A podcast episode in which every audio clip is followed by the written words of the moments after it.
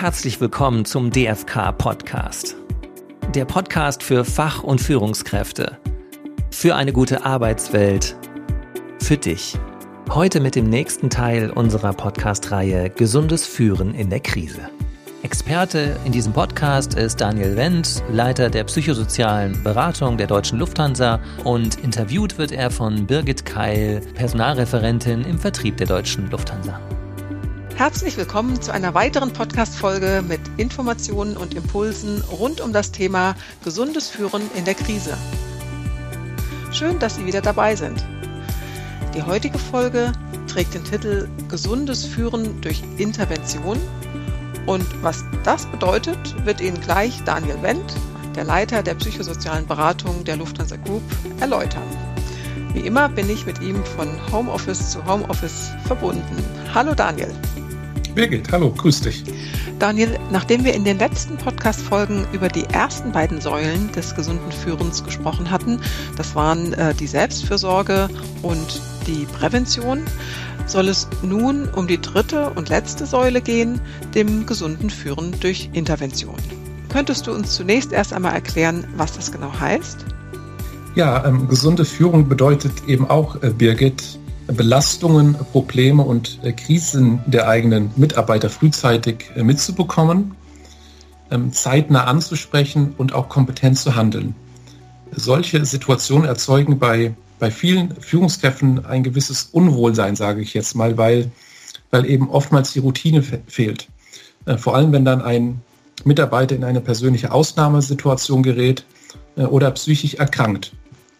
Diese Situationen kommen glücklicherweise, muss man sagen, äh, selten vor, erfordern dann aber wirklich entschiedenes und kompetentes Handeln.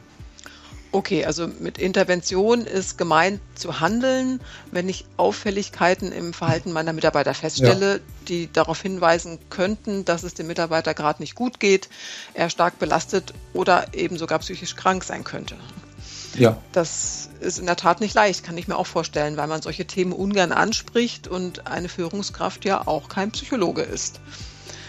Kannst du uns erst einmal vielleicht ganz generell erklären, was Führungskräfte zu psychischen Belastungen und Erkrankungen wissen sollten? Mhm. Also Birgit, wichtig ist zunächst einmal, dass eben nicht jede Belastung automatisch auch zu einer psychischen Erkrankung führt. Äh, natürlich sind da die Übergänge ähm, dann fließend, aber wir sprechen zunächst einmal äh, von einer psychischen Störung, zum Beispiel jetzt einer Depression oder auch einer Angststörung, äh, wenn der Betroffene oder die Betroffene eben über einen längeren Zeitraum einen, einen deutlichen persönlichen Leidensdruck hat. Wenn mehrere Lebensbereiche stark eingeschränkt sind und die Probleme eben auch nicht mehr alleine bearbeitet werden können. Äh, und ebenso wichtig ist auch die Erkenntnis, dass letzten Endes jeder Mensch auch an einer äh, psychischen Störung erkranken kann. Und man schätzt, dass bis zu 30 Prozent der Bevölkerung in Deutschland unter einer äh, psychischen Erkrankung leiden könnten. Es gibt da keine ganz genauen Zahlen, aber das sind die Schätzungen, die in diese Richtung gehen. Viele äh, psychische Störungen bleiben äh, lange unerkannt, beziehungsweise setzt die Behandlung oftmals eben auch sehr, sehr spät erst ein. Und das hat eben leider auch damit zu tun, dass das Thema ähm, Psyche und psychische Gesundheit äh, in der Gesellschaft, im Betrieb, aber letzten Endes eben auch oft von Betroffenen selbst oft tabuisiert wird. Mhm. Und ähm, ja, für die betriebliche Praxis sollten wir eben äh, im Kopf behalten, Birgit, dass sich äh, psychische Störungen meist eben über einen, einen längeren Zeitraum entwickeln und eine, eine Veränderung nicht plötzlich auftritt. Und wenn aufmerksame äh, Führungskräfte Veränderungen eben im Arbeitsalltag wahrnehmen, äh, gibt es oft schon eine längere Vorgeschichte bei den Betroffenen. Das ist sozusagen die Spitze des Eisberges, die wir dann dort sehen interessant, dass äh, statistisch gesehen jeder dritte Mensch an einer psychischen Störung erkranken kann. Das kommt also so häufig vor und wir reden so wenig darüber. Dabei müsste es doch eigentlich auch im wirtschaftlichen Sinne eines Unternehmens sein, frühzeitig mit dem Mitarbeiter ins Gespräch zu kommen und Maßnahmen zu ergreifen, um, um ernsthaftere Erkrankungen und ja, damit auch längere Fehlzeiten zu vermeiden, oder? Ja, genau, Birgit. Also die wirtschaftliche Komponente ist da auch eine ganz elementare und das ist ganz wichtig. Und ähm, es ist so, dass die Produktivitätsverluste in deutschen Unternehmen durch äh, psychische Erkrankungen ähm, ungefähr auf ähm, 8 Milliarden Euro im Jahr geschätzt werden. Das ist also eine enorm hohe Zahl. Also vor allem eben wegen langen Fehlzeiten, die bei psychischen Erkrankungen eintreten, aber auch wegen Frühverrentung oder auch wegen Präsentismus. Also das ist das Arbeiten, ähm, obwohl ich ähm, eigentlich krank bin. Wow, acht Milliarden, ja. Also ein Grund mehr, frühzeitig zu intervenieren, bevor es ja, zu genau. längeren ja. Ausfällen kommt. Ja. Aber die zentrale Frage ist ja nun, wie kann ich als Führungskraft eine psychische Auffälligkeit beim Mitarbeiter erkennen? Welche Anzeichen gibt es denn dafür? Mhm.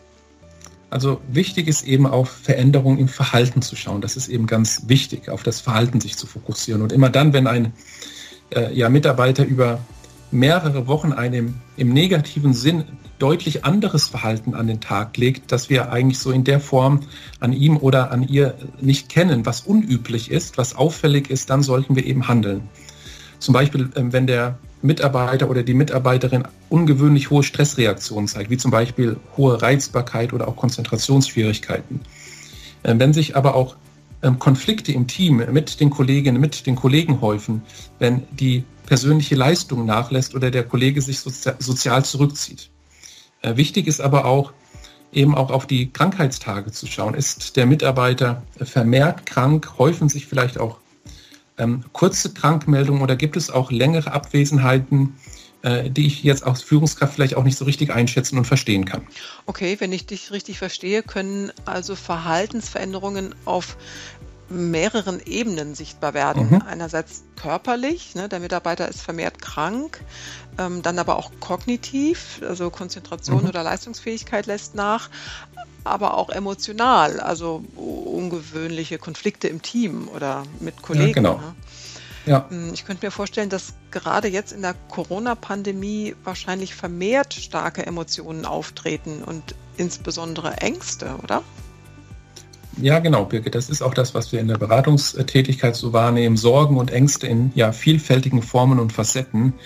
Äh, das ist die Angst vor der Ansteckung, auch Angst um die Gesundheit in meiner Familie. Es gibt äh, finanzielle Sorgen, äh, Zukunfts- und auch ja, Existenzängste und ähm, ja viele weitere Themen. Wir sprachen ja in der Folge 1 über die ja, vielen Corona-bedingten Belastungen der Menschen und unserer Mitarbeiter.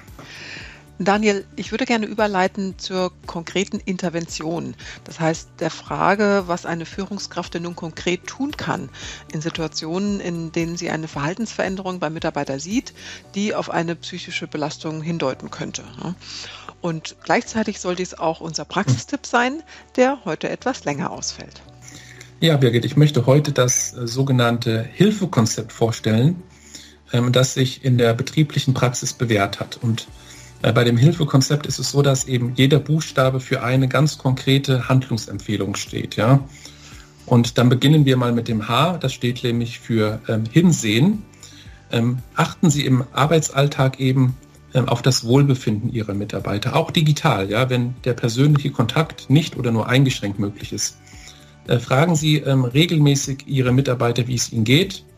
Und ähm, das ist auch wichtig, nehmen Sie sich auch Zeit für die Antwort. Zum Beispiel, indem man ähm, die Telefonate oder auch virtuelle Besprechung mit der Frage nach dem äh, persönlichen Wohlbefinden äh, beginnt und sich da im Endeffekt auch entsprechende Zeit für einplant. Ja, und dann kommt äh, das I wie Initiative ergreifen. Äh, sprechen Sie eben ähm, Auffälligkeiten in einem Vier-Augen-Gespräch an. Also niemals ähm, Cora Publikum, sondern immer persönlich.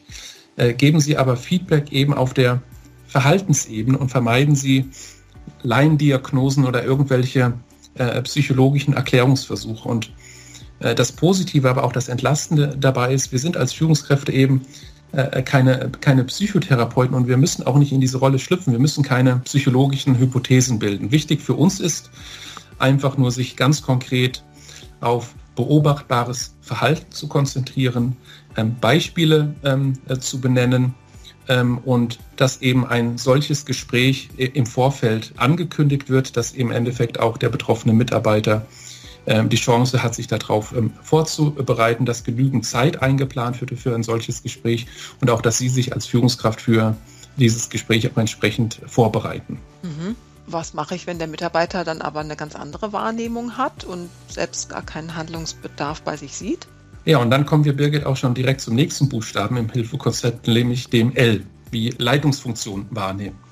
So, und sofern sich jetzt die, ähm, die Verhaltensveränderung des Mitarbeiters eben äh, nicht ähm, in der Arbeitsleistung ausdrücken, können sie letzten Endes als Führungskraft eben immer nur ihre Besorgnis ausdrücken und äh, regelmäßige Gesprächs- und Unterstützungsangebote machen.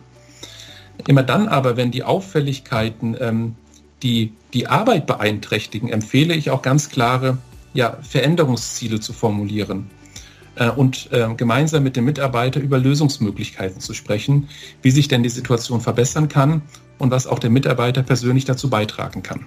Das ist wahrscheinlich nicht so einfach. Ne? Man möchte den Mitarbeiter in seiner ja eher belastenden Situation ja auch nicht überfordern.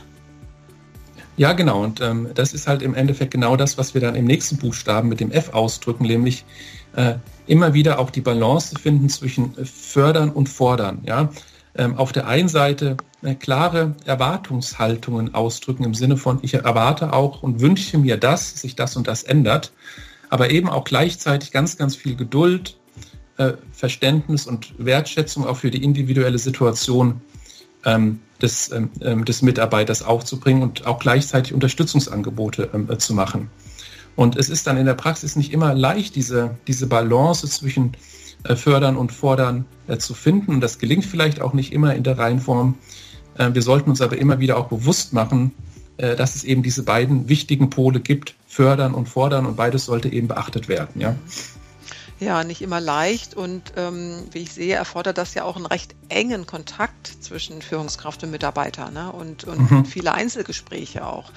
Hm, wie macht das denn jetzt nun eine Führungskraft, die einen, einen größeren Personalkörper leitet, zum Beispiel in den operativen Bereichen? Ja, ähm, gute Frage, äh, Birgit. Und ähm, die konkrete Ausgestaltung, die Operationalisierung, wer dann wann, wie viele Gespräche konkret führt, das muss letzten Endes in den einzelnen Bereichen in, in, in den Betrieben geklärt werden, je nachdem, wie sich da auch ganz konkret die Führungsstruktur darstellt. Ähm, das ist jetzt schwer zu verallgemeinern, aber wichtig ist, und das gilt eigentlich immer und ist aus meiner Sicht auch umsetzbar, eben eine, eine dauerhafte Führungskultur zu etablieren, in der eben Wert auf Hinschauen, äh, auf Fürsorge, äh, aber eben auch auf klare Kommunikation und auf konsequentes Handeln gelegt wird. Ja? Das ist ganz, ganz wichtig. Da sind wir wieder bei dem Thema Führungskultur. Fehlt jetzt noch der letzte Buchstabe des Hilfekonzepts, das E. Wofür steht dieser? Genau, also das E steht, äh, Birgit, für Experten hinzuziehen. Und unsere Empfehlung ist, konsultieren Sie gerne äh, die psychosoziale Beratung, wenn Sie in diesen schwierigen Personalführungsthemen nicht alleine weiterkommen. Äh, es ist oftmals eben extremst hilfreich, sich selbst in diesen Ausnahmesituationen auch ähm, ein wenig coachen zu lassen. Und ich erlebe das persönlich oft, dass dass viele Führungskräfte äh, schon intuitiv auf dem richtigen Weg und ähm, Weg unterwegs sind, äh, aber trotzdem verunsichert sind. Und äh, eine ja, professionelle Absicherung, eine Perspektivergänzung in einem solchen Coaching-Gespräch äh, können eben eine enorme Handlungssicherheit und auch äh, letzten Endes Handlungskompetenz erzeugen, die von vielen Führungskräften dann auch sehr wertgeschätzt wird. Ja, das glaube ich gerne. Sich selbst dazu beraten zu lassen, ist sicherlich hilfreich. Da bekommt man nochmal Bestätigung für das eigene Vorgehen oder neue Ideen. Ne? Ich fasse das Hilfekonzept nochmal kurz zusammen. H wie hinschauen. Mhm. I wie Initiative ergreifen, also konsequent handeln. Unter Zuhilfenahme von L wie Leitungsfunktion wahrnehmen. Und F wie fordern und fördern, beziehungsweise die gute Balance zwischen fordern und fördern und gegebenenfalls E wie Experten konsultieren. Mhm, genau. Ja, Daniel, das war jetzt zwar ein recht langer, aber wie ich finde, dennoch sehr eingängiger Praxistipp zum Thema Intervention, den man sich anhand der Buchstaben Hilfe gut merken kann. Das ist wirklich eine schöne Eselsbrücke. Mhm. Ja, und damit sind wir schon wieder am Ende dieser Podcast-Folge angekommen. Vielen Dank für Ihr Interesse. Tschüss und bleiben Sie gesund. Ja, bis dann. Tschüss. Weitere Informationen zum Thema gesundes Führen und Gesundheit am Arbeitsplatz finden alle Mitglieder auf unserer Webseite im internen Bereich in der Infothek unter www.dfk.eu. Sollten Sie noch kein Mitglied sein, werden Sie es doch.